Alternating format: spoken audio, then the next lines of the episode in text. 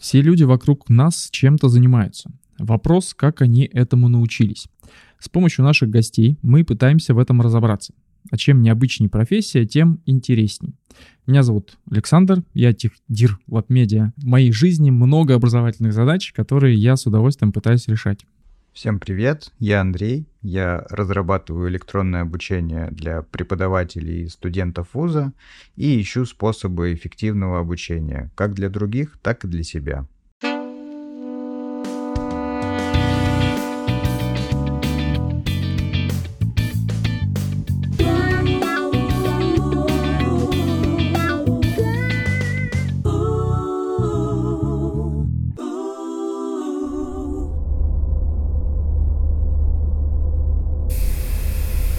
Загадочность этой науки заключается в ее стремлении раскрыть тайны Вселенной и исследовать неизведанные уголки космоса.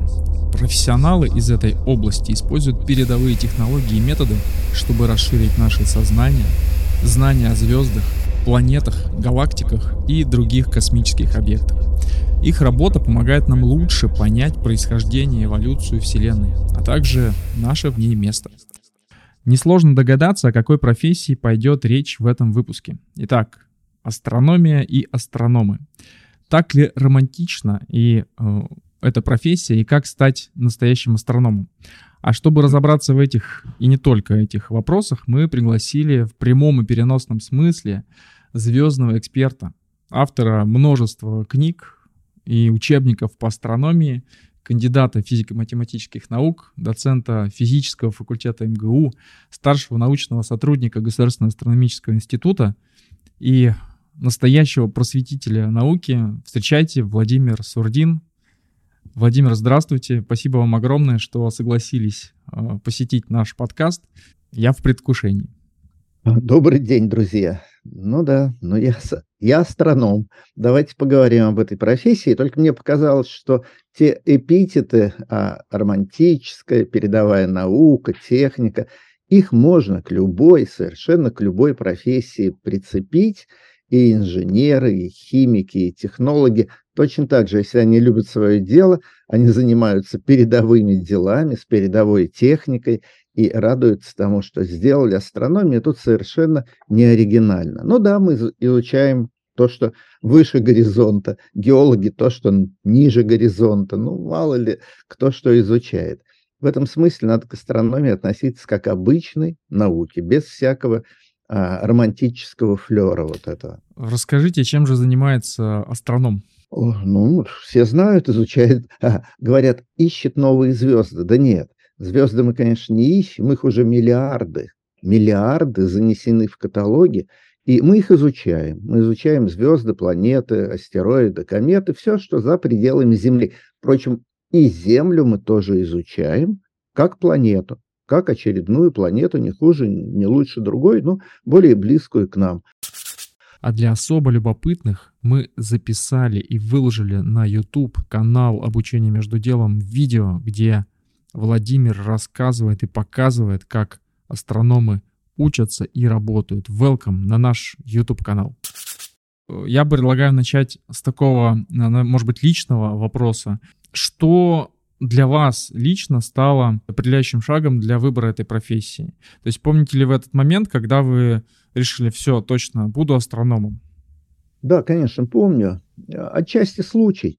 Я родился и вырос, и до третьего класса учился на Урале, на Южном Урале, в маленьком городе Мясе. И тогда просто, как и все мальчишки, занимался футбол, э, велосипед, моделированием, очень любили модели летающих самолетов делать, но ничего конкретного в смысле профессии не представлял. Потом мы переехали, наша семья в Волгоград – а, там тоже случайность. У наших родственников оказалось полное собрание сочинений Жюля Верна. И я вчитался... Вот Жюль Верн меня просто втянул в книги. До этого я не особенно активно читал, но фантастика Жюль Верна, Конан Дойля, Уэллса, Беляева, потом Стругацких, это было мое увлечение в течение нескольких лет. Но поскольку мама биохимик, а, а папа инженер, я, конечно, физикой и химией тоже увлекся, когда уже был в пятом, шестом, седьмом даже классе. И перейдя в восьмой, я узнал, что в нашем городе есть планетарий. До этого я просто как-то был не в курсе. На самом деле в Волгограде великолепный планетарий, на мой взгляд, лучший в стране. И там есть астрономический кружок. Ну, естественно, э, я туда пошел, попробовал, записался. Астрономия тоже было интересно. Но когда мне дозволили, дали разрешение, ключ от обсерватории в этом планетарии, а планетарий совершенно уникальный, его немцы, ГДР, Германская Демократическая Республика, после войны подарила городу, вот, разрушившему, раз, ну, потерявшему все во время войны, и там отдельная огромная обсерватория с великолепным цейсовским телескопом. В те годы лучшим из доступных простому человеку, непрофессиональному астроному. Кстати говоря, до сих пор в России он остается лучшим, доступным публике. Большие телескопы у нас не публичные, они в профессиональном а, пользовании, а этот вот поезжайте в Волгоград. И мне, школьнику, разрешили днем, солнце и ночью планеты наблюдать одному в этот дорогущий, очень серьезный, большущий инструмент – это, конечно, перевернуло мои мозги. Физика и химия и математика отошли на второй план, хотя я их до сих пор очень люблю, биологию. Но астрономия увлекла именно из-за этого вот причастности к настоящей работе, с настоящим, дорогим, очень а, способным к реальным наблюдениям инструменте. Там вот такой объектив, длина там 4 метра у этого телескопа. Для школьника это, это было настоящим делом. То есть вот случайность, но она решила дело. А вы, вы упомянули по поводу математики, биологии, физики, и чтобы далеко не убегать от этой мысли, э, как вы считаете, астрономия — это э, метанаука? То есть это требует знаний, познания и любопытства, в том числе в различных областях? Ну, нет науки, которая требует только одного какого-то а, слоя знаний биолог должен быть и химиком, и физиком, и математиком. У меня дочка вот биохимик. А, и, и астроном тоже, математика, программирование сегодня очень важная часть нашей работы, потому что эти телескопы-роботы заваливают нас наблюдательными фактами, информацией, переводить их головой уже совершенно невозможно. Надо создать а, программы искусственного интеллекта, которые отбирают самое лучшее, самое важное, каждое утро приходят новые и новые данные из космических телескопов, из наземных, поэтому программирование для нас совершенно необходимая вещь. А, прошу прощения, у нас тут кто-то, я дома, сверлит. Э, вы чувствуете звук? Я нет. Даже если сверлит, это, это хорошо, это значит, что мы все живые. Приглушу микрофон и буду громче говорить. Так вот, а Дело еще вот в чем. А, в Московском университете астрономы учатся на физическом факультете. Это сделано специально. У нас есть два крупнейших университета, которые выпускают профессиональных астрономов. Это Московский и Санкт-Петербургский. Там на матмехе учат, то есть в область математики больше а, уклон, а у нас в область физики больше уклон. Так что у нас астрофизики обычно на, первых, э, на первом уровне – а в Санкт-Петербурге математики, небесные механики, специалисты по движению спутников а, искусственных и планет естественных. Это дополняет, а, так сказать, астрономию, ну, вход в профессию из Питера с математическим граундом, а из, из Москвы с физическим граундом.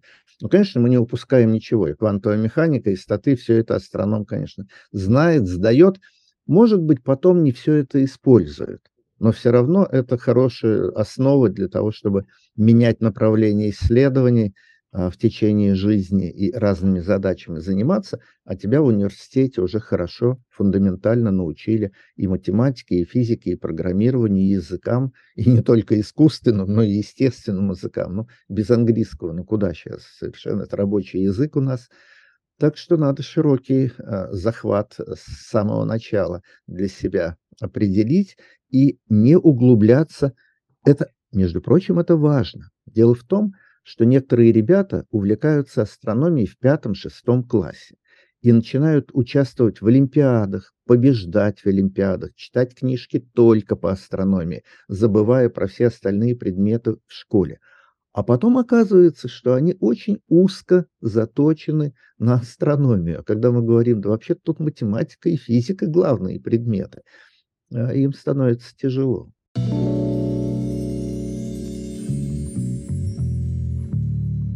Я бы свой вопрос предварил еще ремаркой. Вы сказали вначале, что это совсем не романтично, но посмотрев на фотографии и места, в которых находятся обсерватории, я сразу подумал, что нет, тут точно романтика есть, по крайней мере для меня, для человека, который работает большую часть времени вообще из дома и дистанционно.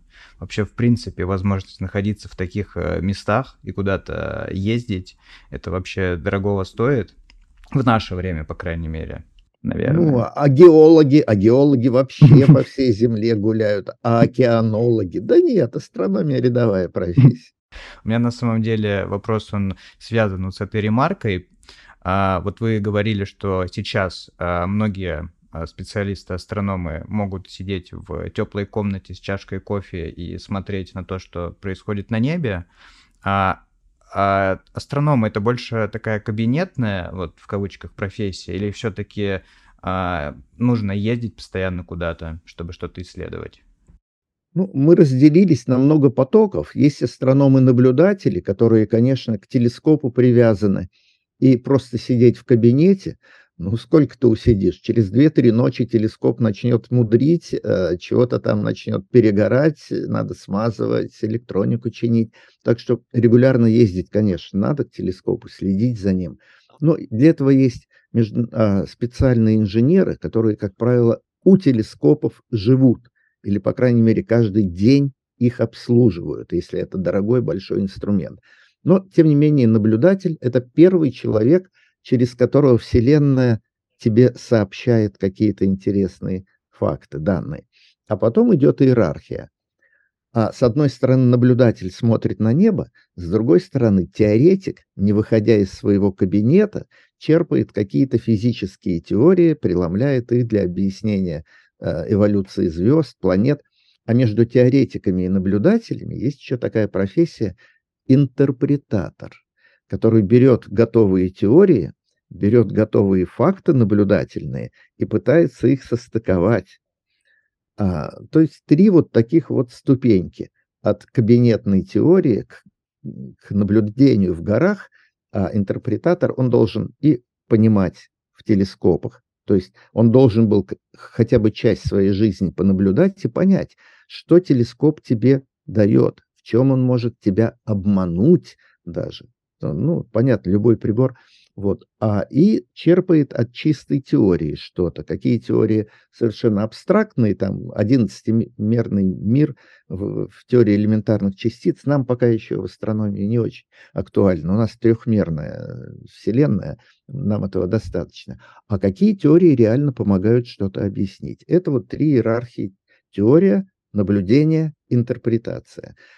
А, а есть еще разделение по а, как сказать, по профессиям. Например, кто-то изучает только движение небесных объектов. Ну, например, искусственных спутников Земли. Это называется астро... Ну, или не Земли, там, спутники Луны мы запускаем, спутники Марса. Астродинамика. Как правильно управлять движением спутников, чтобы они выполняли свою роль. Я, например, занимаюсь близким делом, но все-таки не для естественных тел.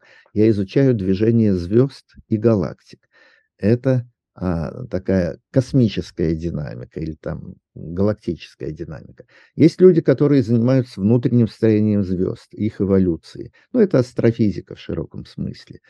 Есть космологи, которые вообще не обращают внимания. Для них звезды, планеты и даже целые галактики – это пылинки – микроскопические, они Вселенную в целом изучают, как она расширяется, как она взорвалась, как она эволюционирует. Это космология. И это настолько сильное разделение, что мы иногда просто не понимаем друг друга, честно говоря. Но так же, как и в любой физике, есть плазма, а есть твердое тело. А есть абсолютно холодные э, вещи, там, при минус 270 градусов, а есть плазма при миллионах градусах. И физики тоже часто друг друга с трудом понимают, когда занимаются отдельными направлениями. У астрономов тоже сильное разделение.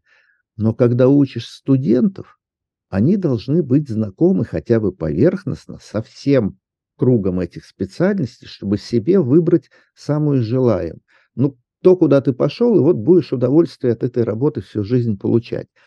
Поэтому немногие университеты могут дать вот такое вот а, а, комплексное представление о нашей науке. Ну, собственно, два таких университета, Московский и Санкт-Петербургский, где полный набор астрономических специальностей студент получает, а потом решают уже, чем заниматься. Но есть и другие университеты, где более ограниченный набор астрономических специальностей, ну, например, Казанский, а, или а, Южноуральск, ну, вот, э, в, Сан, а, в Екатеринбурге, по-моему, он Южноуральский, да? Раньше мы говорили а, Свердловский университет, по-моему, он сейчас Южноуральский. Вот там ограниченный набор, и в этих направлениях они вполне конкурентоспособны, но не во всех. Вот интересно, а, вот мы когда и, и в моем представлении, я думаю, в представлении многих, когда говоришь слово астроном, а, сразу представляешь человек, который изучает звезды, изучает там, звездные системы. Но а вот если переложить это на какие-то конкретные задачи, вот чем занимается астроном в своей повседневной практике. Вот приходит на работу, там, включает компьютер, может быть, какие-то математические расчеты делает. Вот что а, является рутинной работой астронома? Как и в любом деле, рутины много, конечно. А, ну, представьте себе, телескоп прислал вам по сети несколько сотен фотографий неба, полученных ночью. Во-первых, их нужно очень тщательно обработать от лишнего света, от неоднородности самой фото, ну, ПЗС-матрицы, которая в фотокамере работает, там все это надо выгл- выгладить, привести к стандарту, к цветам стандартным. Ну, это, конечно, уже автоматизированная работа, есть программы, но ты должен за ними следить правильно и все. То есть получить идеальную картинку из той весьма грубой. А сегодня знаете, какая еще проблема? Чтобы ты не фотографировал, обязательно спутники пролетают. Илон Маск их столько там накидал, ну и не только Маск, что надо еще очищать фотографию Вселенной от этого космического мусора, который у нас перед глазами тут туда-сюда летает. Тоже проблема. Потом надо выбрать те объекты, за которыми ты регулярно следишь. В космосе очень медленно что-то происходит. А жизнь человека коротка. И мы от поколения к поколению, вот буквально из 19 века в 20 21 переходят такие а, регулярные наблюдения за одними и теми же объектами. Например, как меняется звезда в течение жизни. А она живет миллиарды лет. Она может вообще за сто лет не измениться почти, но мы стараемся это заметить. Как звезды взаимодействуют друг с другом, вращаются по орбитам, то одна другую закроет, то одна перед другой встанет. И вот эти взаимные затмения э, очень полезны для нас. То есть нужно годами, годами наблюдать за одним объектом, чтобы вы, э, какие-то его редкие свойства. Например, мы сегодня очень интересуемся открытием планет у других звезд, экзопланет. А попробуй ее открыть. Она раз в 10 лет проходит перед своей звездочкой, затмевает ее чуть-чуть, и в этот момент мы можем как раз догадаться о наличии планеты. Значит, надо 10 лет, 20 лет наблюдать эту звезду, пока тебе повезет застать момент вот этого микрозатмения. То есть это рутина, которая э, преследует всех. И еще важная э, задача – сохранить то, что мы выяснили, наблю... ну, как сказать, обнаружили на небе в предыдущей эпохе. Потому что вот этот вот банк данных – это история Вселенной прошлых десятилетий, теперь уже даже столетий. Это, это самостоятельная работа. Раньше мы фотографировали на стеклянные фотопластинки. Ну, бытовой фотоаппарат на пленку фотографировал целлулоидную, а астрономы на такие большие фотопластинки. Их надо сохранить, сегодня еще отсканировать, выложить в сеть. И сегодня все астрономы мира э, занимаются тем, что результаты наблюдений прошлых эпох переводят в цифровую форму и выкладывают, делают доступными для всех прочих. И для любителей тоже, не только для профессионалов. Сегодня к нам подключаются уже тысячи любителей астрономии, для них тоже доступны все эти материалы наблюдений и наземных телескопов, и космических. Хаббл, например, 30 лет летает, и вы можете зайти в архив его данных и вытащить оттуда то, что профессионалы не заметили. Ну, профессиональных астрономов мало очень. В нашей стране нас менее 500 человек, профессиональных астрономов. Во всем мире, на всем земном шаре, около 15 тысяч профессиональных астрономов. А звезд много, а планет много. На все не хватает ни глаз, ни, ни внимания. И, и любители нам реально помогают, делают открытие. Владимир, а тогда вопрос. Вот эти 500 человек э, и 15 тысяч человек, они на кого все работают? То есть это институты, какие-то государственные учреждения или есть в том числе частные организации, которые привлекают к себе на работу? Конечно, а, академические а, учреждения самые мощные, как правило.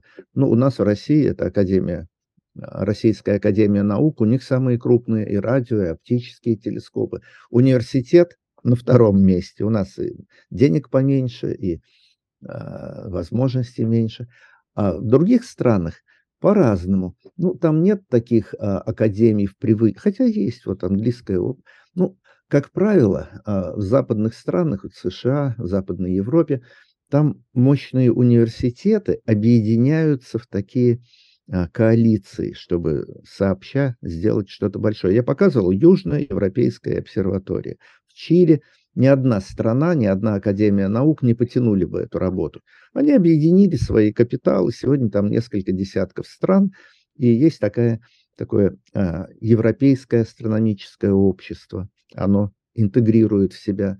А, есть международное астрономическое общество, вот я его член, мои коллеги члены этого общества, и мы распределяем задачи, у кого лучше оборудование, у кого лучше погода в данный момент.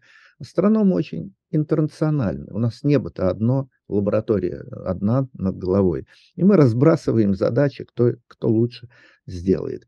Есть, конечно, мощные организации, ну, типа там, Калифорнийского технологического института Калтех, вот, знаменитый, у них собственная обсерватория там, на а, западе США, вот, э, недалеко от Лос-Анджелеса. То есть э, разное. Сказать, ну, Калтех частный университет. Можно сказать, да, что это частная обсерватория. Хотя какая она частная? Она живет на деньги Национального научного фонда США, так что в каком-то смысле полугосударственная.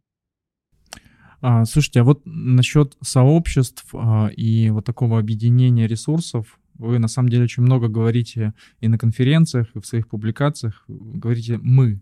То есть мы э, делаем, мы наблюдаем, мы ждем, э, там, связано это с разными событиями, там, подготовка допустим, полета на Марс, на Луну, результаты там в Индии, э, как космолеты, да, э, создают и успешно, неуспешно в России, в США. То есть это звучит как такое мощное комьюнити, э, такая мощная нейросеть космическая.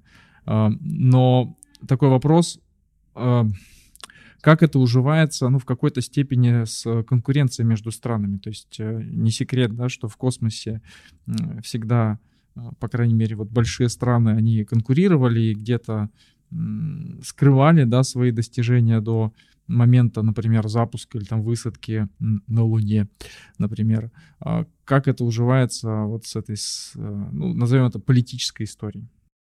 Не надо путать космонавтику, у которой, конечно, военное на, э, в первую очередь назначение, и астрономию как фундаментальную науку то, что мы узнали о какой-то далекой галактике сегодня, ну, ну никакого оборонного значения, никакого военного значения и не имеет, и никогда не будет иметь.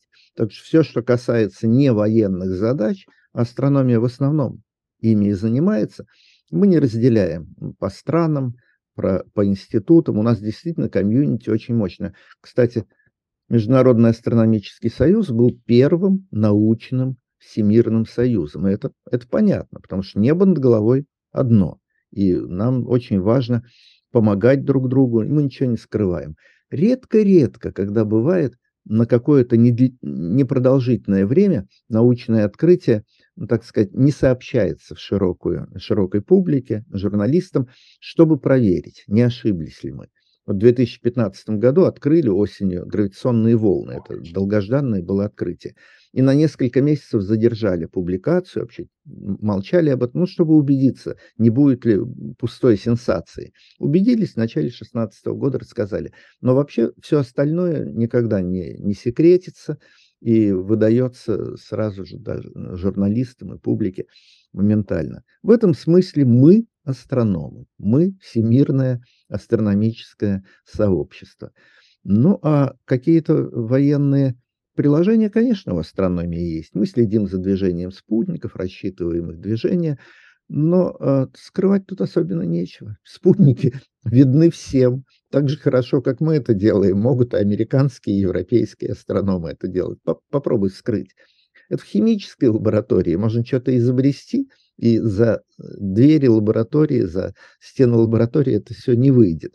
А попробуй что-то увидеть в космосе так, чтобы другие этого не увидели. Это невозможно.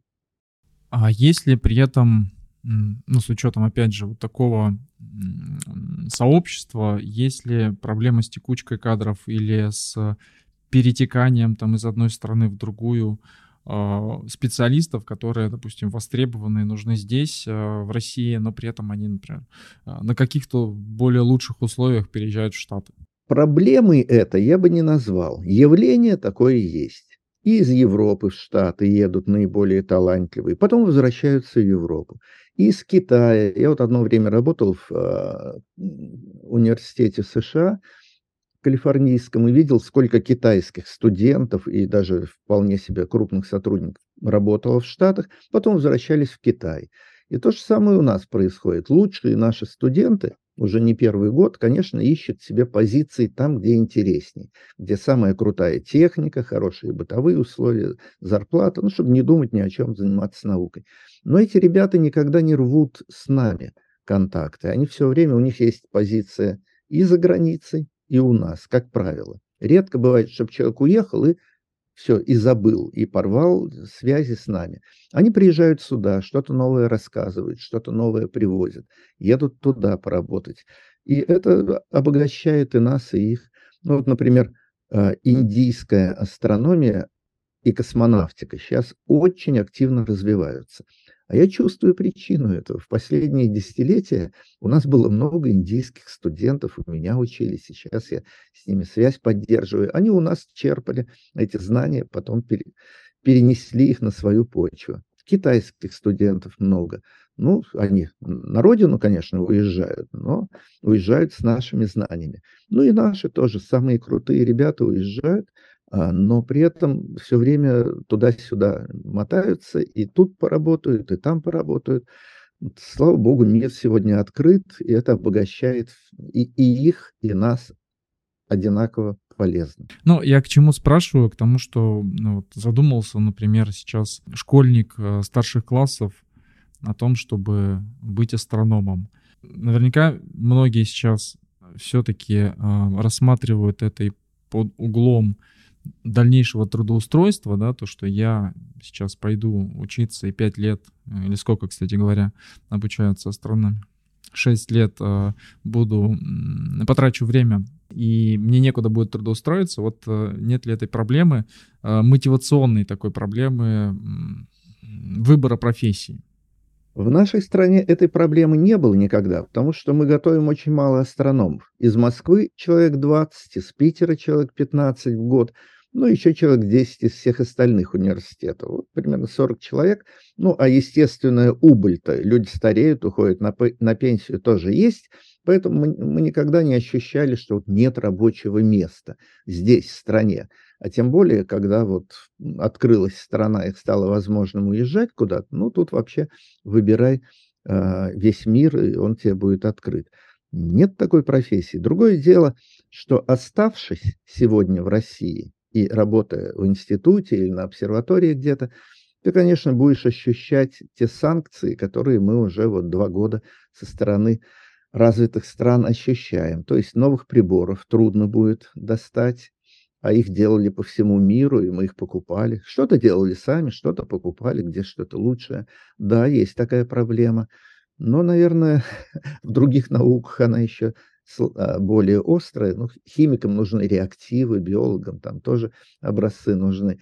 У астрономов пока еще эти санкции не сильно а, ударили по темпу, по качеству работы. Но я думаю, мы их ощутим в ближайшие годы, если ничего не изменится в стране, если политика окажется та же, какая она сегодня, конечно, трудно будет конкурировать со всем остальным миром. Да, все труднее и труднее. Интеллект есть, а приборов уже начинает не хватать. А дефицит в чем? В оптике или в каких-то и в оптике, и в электронике, и даже в железе. Вот я показывал нашу обсерваторию новую э, в предгорьях Эльбруса. Денег нам МГУ дал на строительство обсерватории, а заказать телескоп, как мы раньше это делали на предприятиях России, там на Ламо, это Ленинградское оптико-механическое объединение, или тут Подмосковье, а мы не смогли. Все ресурсы брошены на оборонные заказы. И мы оптику заказали во Франции, ну там это умеют делать, а деньги почти все наши на это ушли, там все дорого. А металл, железо, вот сам телескоп, программное обеспечение, кстати, у китайцев. Это, ну, то, что не было ошибкой. Мы бы на эти деньги ничего другого бы не купили. Но после того, как китайцы нам это привезли, наши сотрудники и студенты, кстати, в большой степени доводили это все до ума в том числе перепрог... студенты перепрограммировали все управление телескопом, теперь он работает идеально. И когда вы говорите 6 лет учиться, да нет, уже на третьем курсе студенты начинают активно работать, публиковаться, а к пятому курсу это уже профессионалы. А такое малое количество выпускников связано с тем, что просто, в принципе, не идут э, на эту профессию, либо очень сложно поступить? А, я не знаю а, факультета на, в МГУ среди 40 с лишним, где бы конкурс был выше, чем на астрономическое отделение физфака МГУ. У нас отдельный конкурс, физики отдельно, а те, которые на физфак, но хотят стать астрономами, у них отдельный конкурс, всего 20 мест, понимаете, да, желающих много. Я поступал, у нас был конкурс 11 человек на место – Передо мной, я знаю, один год, 13 человек на место был конкурс. Ну, теперь немножко иная ситуация. Сейчас работают баллы ЕГЭ. И, честно говоря, это не очень приятное э, новшество, потому что можно хорошие баллы иметь, если ты крутой зубрила, отличник и научился вот щелкать те задачи, которые будут на ЕГЭ. Но ты не мотивирован для конкретной профессии. И придя со своими высокими баллами ЕГЭ, ты можешь, ой, я думал, астрономия такая романтика, такая романтика, особенно девочки думают, да, а тут математика, а тут физика, а тут квантовая механика, мы совсем этого не ожидали. Так что самые любимые наши а, абитуриенты это все-таки а, участники, победители Олимпиад российских, международных. Вот это крепкие ребята, они знают уже профессию, они знают, куда идут, ну а баллы – мы, кстати говоря, зачисляем иногда даже при не очень высоких ЕГЭшных баллах, потому что знаем, что это будет элита, что это самые самые-самые мотивированные ребята, из них выйдут профессионалы. Так что нам 40 человек на страну в год выпускников хватает. В школы они не идут. Я редкие-редкие исключения помню, когда это хороший школьный учитель получался из наших выпускников. Как правило, в науку. Это очень интересно. Я не знал, что такой большой конкурс будет. Я думал, что астрономов так же много, как и остальных, ну, грубо говоря, профессий, что есть такое вот э, квоты, да, там 20 человек в год. Это очень интересно. У меня на самом деле к репутации человека, любящего задавать самые глупые вопросы, я не могу вопрос э, не задать. Как вы считаете, есть ли вероятность э, жизни вне рамок нашей планеты? Ну, я думаю, есть совершенно железный шанс, что жизнь есть, потому что во Вселенной ничего не бывает в одном экземпляре. Если тут приличный климат на Земле и жизнь возникла, то мы еще таких планет вам покажем с этим хорошим климатом, похожим на земной, сколько угодно. Найти жизнь трудно, действительно трудно. Даже если на Землю со стороны посмотреть, убедительных фактов, что на Земле есть жизнь, вы бы не нашли. Вот когда она становится технологически развитой, радиоволны уходят, лазерные лучи уходят в космос. Вот тут уже не ошибешься. Это признаки жизни и даже цивилизации. А просто жизнь, микробную или какую-то там растительную, она почти не проявляет себя, когда вы издалека смотрите на планету. Так что жизнь, конечно, есть. И мы придумываем все новые тесты, новые биомаркеры, которые бы нам позволили найти эту жизнь вдали от Земли. Вы говорили про свое детство, про Стругацких, Жюль Верн. А, так же получилось и мое детство, и детство моих детей тоже проходит под, э, под этих авторов. Они такая нетленка получается. А что бы хотела вас попросить, а, ну, так получилось, что у меня дети, вот они разных возрастов. Есть и дошкольник, и начальная школа, и среднее звено, и старшеклассники. Вот э, по этим возрастам какие бы вы э, посоветовали книги, может быть, из ваших книг и публикаций для того, чтобы вовлечь, чтобы заинтересовать детей астрономией? А у меня нет литературных произведений, я фантастику не пишу. Ну, последнее у вас было что-то что очень близкое к этому, по-моему, по э, связано с э, Луной, если я не ошибаюсь. Путешествие к Луне. Но это чисто да. научно-популярная книга, как мы изучаем Луну, как летали на нее космические аппараты, роботы и люди. Это просто описание того, как мы ее исследуем. Там никакой фантастики нет. Но если говорить о фантастике, я бы не свою, а чужую хотел порекомендовать.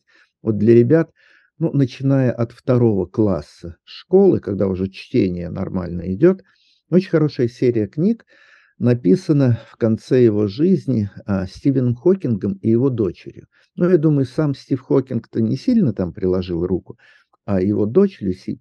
Это а, Джордж И. Там Джордж Вообще Вселенная, загадки Вселенной. По-моему, она в пяти томах сегодня. Я там был научным редактором, переводчики были хорошие, профессиональные. Мы их очень хорошо издали на русском языке, в руки взять приятно. Это издательство а, «Розовый жираф». Вот история этого самого Джорджа.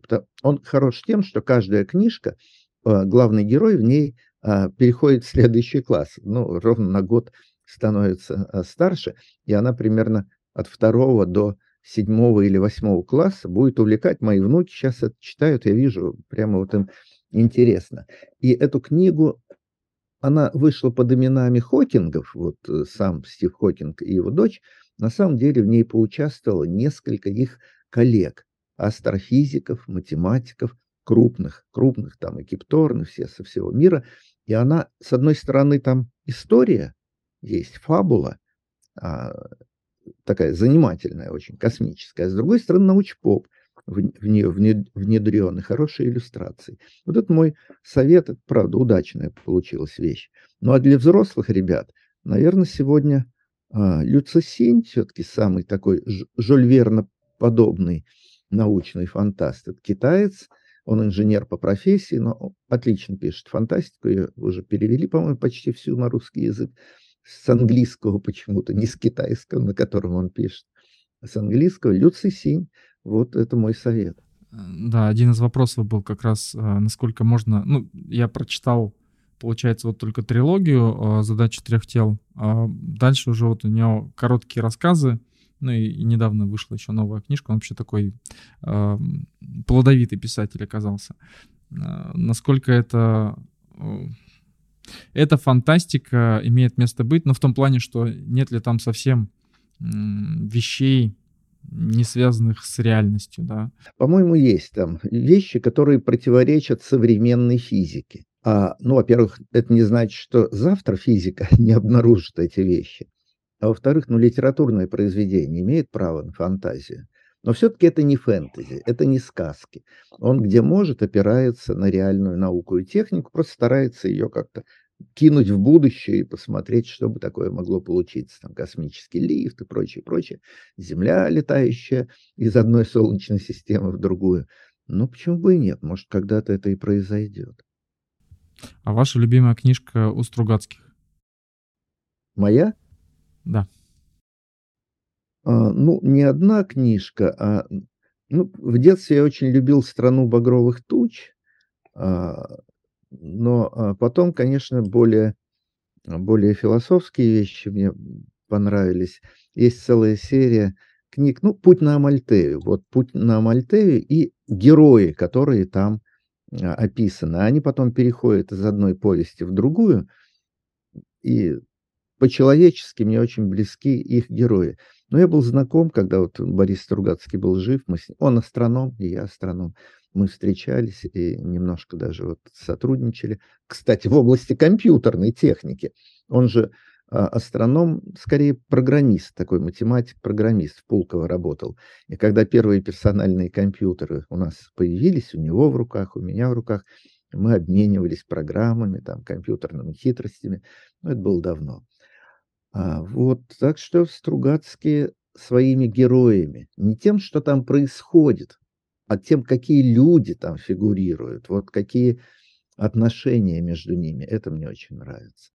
А, да, а здесь, конечно, э, сложно поспорить. А, как вот они переплетают отношения, научную фантастику, а, приключения, это, конечно, завораживающая история. А, ну что ж, Владимир, а, безумно любопытный с вами выпуск получается, но у нас есть формат, есть время, соответственно, хотели бы перейти к, к вопросам Блица. Э, готовы ли вы ответить на несколько вопросов коротко и вот не задумываясь? Не задумываясь, не умею отвечать, но коротко попробую. Хорошо, Хорошо, я тогда приступаю. А кем вы мечтали стать в детстве? Водителем автобуса. Сколько времени вы тратите, чтобы объяснить родственникам или близким, чем вы занимаетесь? Ой, им не надо объяснять, они и так все понимают. Вам снятся плохие сны, связанные с работой? А, мне вообще не снятся сны, связанные с работой. Как вы думаете, как изменится профессия через 5 лет или даже через 10? Уверен, что а, более сильный акцент, чем сегодня, придется на программирование. Мы уже практически перепоручили наблюдательную часть телескопом роботам, а обдумывать наших ресурсов не хватает. И слава богу, если мы научим компьютер обдумывать то, что увидели телескопы в космосе. Ну, а последнее слово, конечно, будет за нами, но программировать надо, правда, очень профессионально научиться. Это будет главной задачей нашего университета в ближайшие годы. Научить ребят хорошему, а, хорошему общению с компьютерами. Ваши дети работают астрономами? О, им было достаточно того, что в семье у меня а, первая жена, она умерла, сейчас была астрономом, и я астроном, и дочка, конечно, насмотрелась всего этого и стала биохимиком.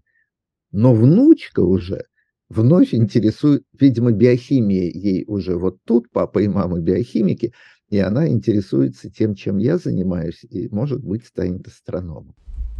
И финальный вопрос. Правда ли, что в вашу честь назван астероид? Да. Спасибо большое. Желаем вам удачи, успехов.